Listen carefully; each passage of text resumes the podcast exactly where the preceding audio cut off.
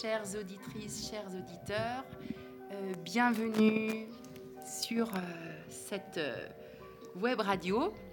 nous avons la joie aujourd'hui de rencontrer Edwige Chirouter pour la première fois ici dans notre classe de CM1D après avoir lu beaucoup de livres et avoir eu une préférence pour son livre Personne, nous avons eu la chance de la voir en personne. Et elle est avec nous, là, maintenant, tout de suite. Bonjour à tous. Bonjour. Bonjour. Alors, Edwige Chirouter, qu'est-ce qui vous a inspiré pour faire des ateliers philo avec les enfants? Alors, la première personne qui m'a donné envie de faire de la philosophie avec les enfants, c'est ma fille, qui s'appelle Adèle, qui a 25 ans aujourd'hui, qui habite en France.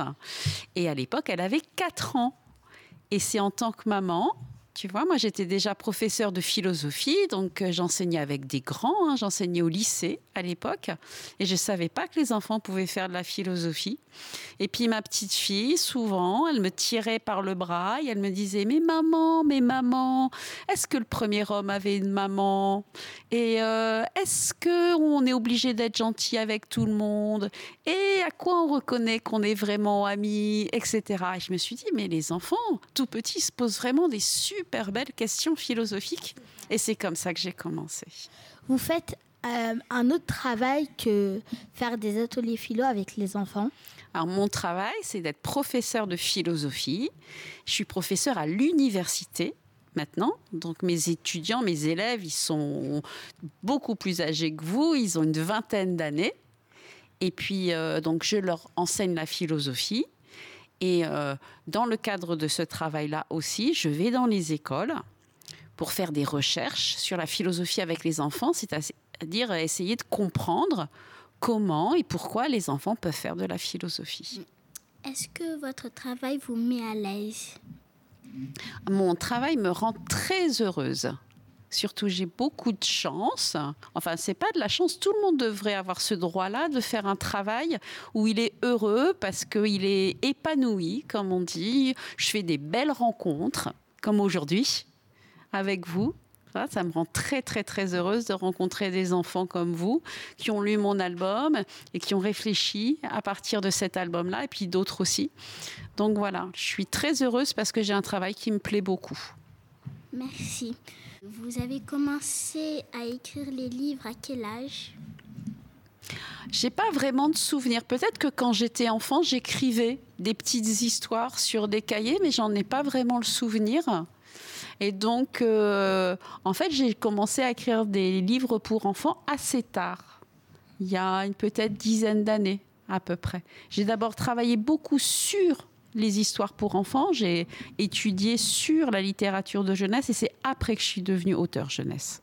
Mais j'ai toujours adoré enfant, je lisais beaucoup, beaucoup, beaucoup d'histoires quand j'étais enfant. Parce que j'étais fille unique, j'avais pas de frères et sœurs. Et donc, euh, les livres, ça me permettait euh, de ne pas m'ennuyer. Et j'avais toujours un livre sous la main. La même chose avec moi. Ouais. Ça nous aide, c'est des amis, les livres. Ça nous aide à pas être seul, ça nous aide à grandir. Et c'est pour ça que j'ai jamais, jamais quitté la littérature.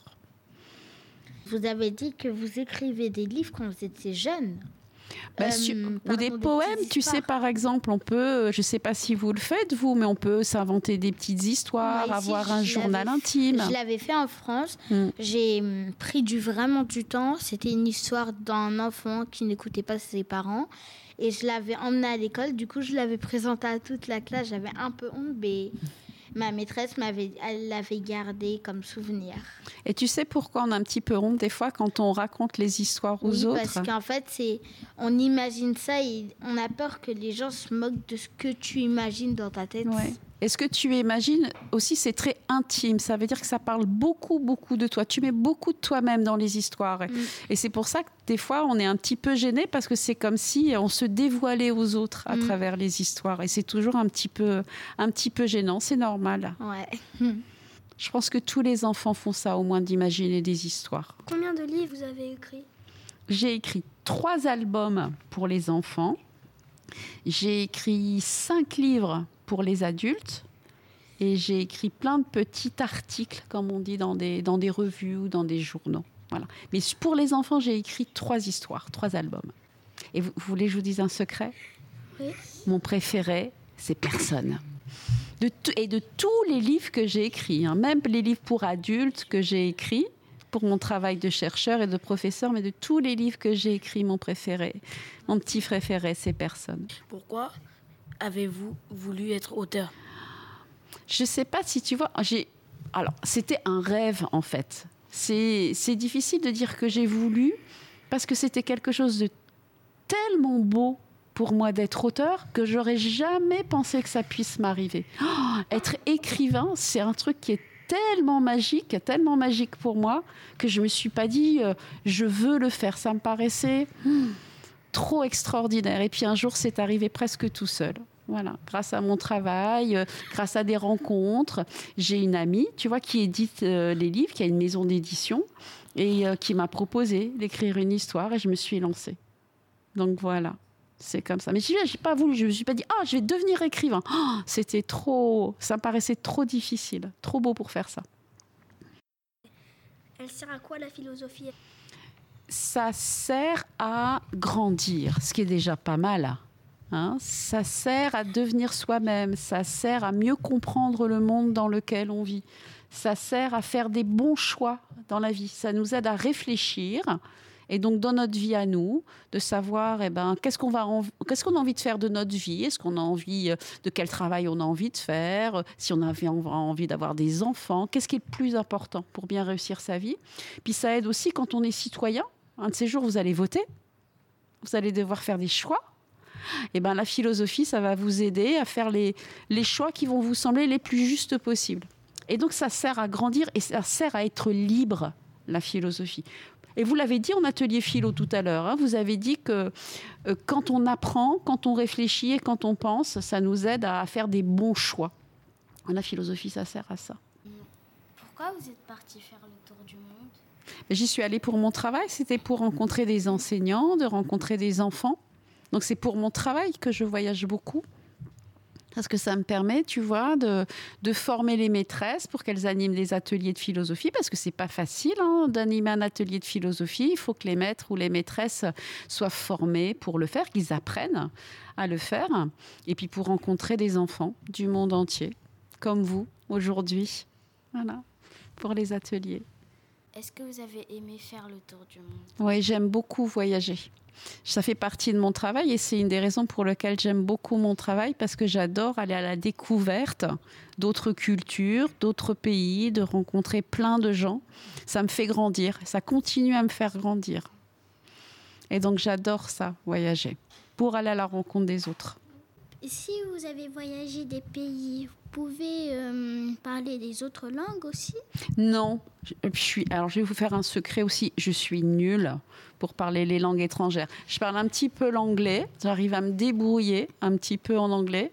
Mais sinon, j'ai toujours beaucoup, beaucoup de mal. J'essaye d'apprendre quelques mots, genre bonjour, au revoir, merci. Mais c'est en plus quand je voyage, vous voyez, je reste pas très longtemps dans le pays. Je reste une dizaine de jours à chaque fois, donc c'est pas assez pour pouvoir apprendre les langues. Mais le conseil que je peux vous donner, c'est plus vous êtes jeune, apprenez des langues très jeunes, parce que plus on grandit, plus on vieillit, plus c'est difficile d'apprendre des langues. Dans, sur tous les continents où vous avez voyagé, quel a été votre préféré? Vraiment, ils sont tous très très beaux. Après, il y a le Sénégal, évidemment. C'est mon préféré, le Sénégal. Mais à part le Sénégal, il y a des endroits qui sont très impressionnants. Je ne sais pas si vous avez entendu parler de l'île de Pâques. Ouais, c'est une île qui appartient au Chili, qui est une île extrêmement isolée, euh, qui est très très loin de tous les continents. Et puis il y a des très très grandes statues immenses. Elles sont très mystérieuses. Et c'est très impressionnant d'être là-bas parce qu'on fait d'abord, il faut faire un long voyage, il y a beaucoup d'heures d'avion pour aller là-bas. Et on se retrouve sur ce petit caillou, euh, c'est une toute petite île avec ces immenses statues qui font plusieurs mètres de haut. Ben, je vous assure, on se sent tout petit, tout petit, tout petit quand on est sur cette île-là. Elle est très impressionnante. Merci. Au revoir, à la prochaine.